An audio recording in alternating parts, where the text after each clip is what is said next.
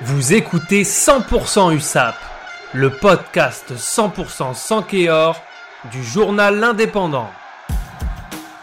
14 jours après leur dernière victoire face à Aix-en-Provence, l'USAP reprenait hier le 25 mars 2021 le chemin du championnat de Pro D2. Solide dauphin avec 84 points, les Catalans se déplaçaient à Grenoble pour le compte de la 24e journée de championnat. Un retour primordial sur le terrain pour le chassé-croisé qui oppose les Sankéors à Vannes pour cette dernière ligne droite de Pro D2. En jouant les premiers, les Sankéors avaient l'occasion de mettre la pression sur le leader lors de ce déplacement au Stade des Alpes.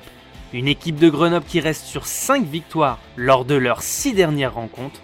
Pour l'occasion, les hommes de Patrick Arletas se présentaient avec un 15 alignant Lotrian, Gély, Kubrayashvili, Laboutelet, Roussel, Fassaleli, Brazo, Lemalou, Degmash, Vola Vola, Pujol, De La Fuente, Acebes, Tisley et Jaminet.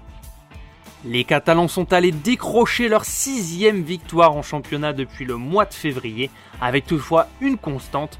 L'USAP a terminé le match à 14 après l'expulsion de Sadek Degmash à la 40e minute.